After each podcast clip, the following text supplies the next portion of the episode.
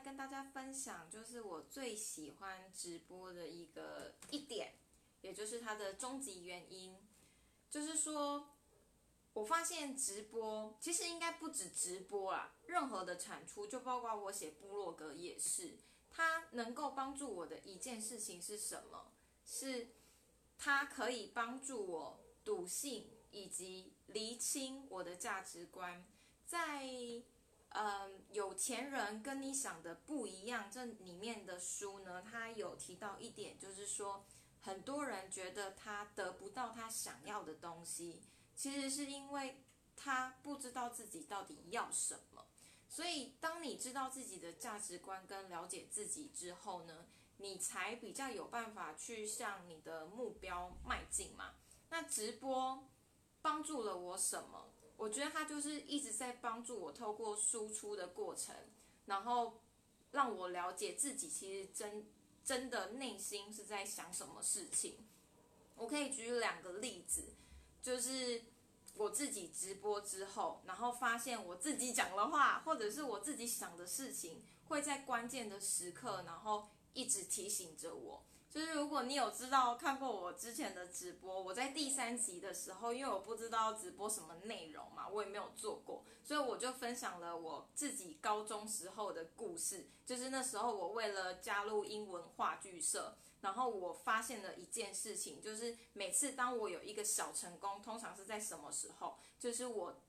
尝试着挑战自己的边界的时候，因为那时候要演戏，然后要放开，然后。我也就是，我觉得那是一种偶大，就是你不知道自己要做什么，反正你就是去做吧。然后做了之后，我就进去英文话剧社了。所以后来呀，就是包括我后来不是第三集之后，我又做了二十七集的直播的挑战，然后包括到我现在在做就是同心的另外一百集。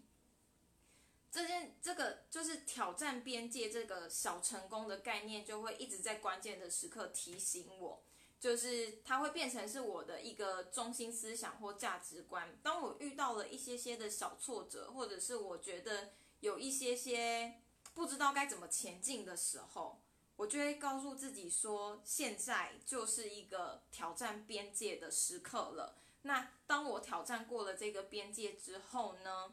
我就可以更了解自己的极限，以及我更有可能去得到一个小成功，这是很神奇的。就是我直播第三次，其实已经算是两个月的事情，可是它反而一直出现在我的脑海里，然后我就开始发现说，哦，原来这件事情对我来说是很重要的，而且我能够做到这件事。然后另外一个就是说，我前天嘛，前天我有分享一个什么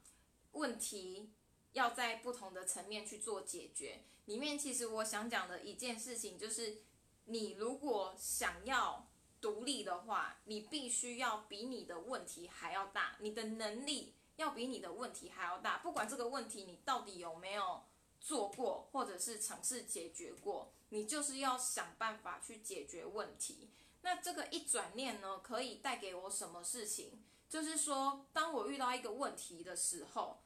其实我们身边有太多人可以让我们怪罪了，可是我比较不会去做这样子的事情，因为当我一有这个观念，我就会告诉自己说，我一定要比我的问题还要更强大，那我解决这个问题，我就成长了。所以呢，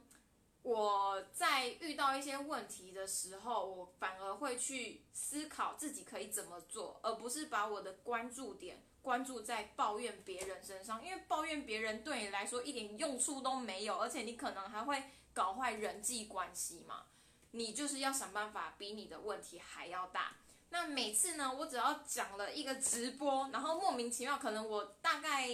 写个架构，然后有时候会莫名其妙的讲出一些我自己想都没有想过的事情，我才发现其实那算是一种潜意识里我有的想法，可是我从来没有去。思考它，发现它，或者是厘清它。那直播或者是像我之前部落格的产出，它就可以帮助我做这件事情。所以呢，我就还蛮享受在这里面的，因为你的人生其实会更有方向跟目标。好，以上就是我今天对于我最呃我最喜欢直播的一点的分享。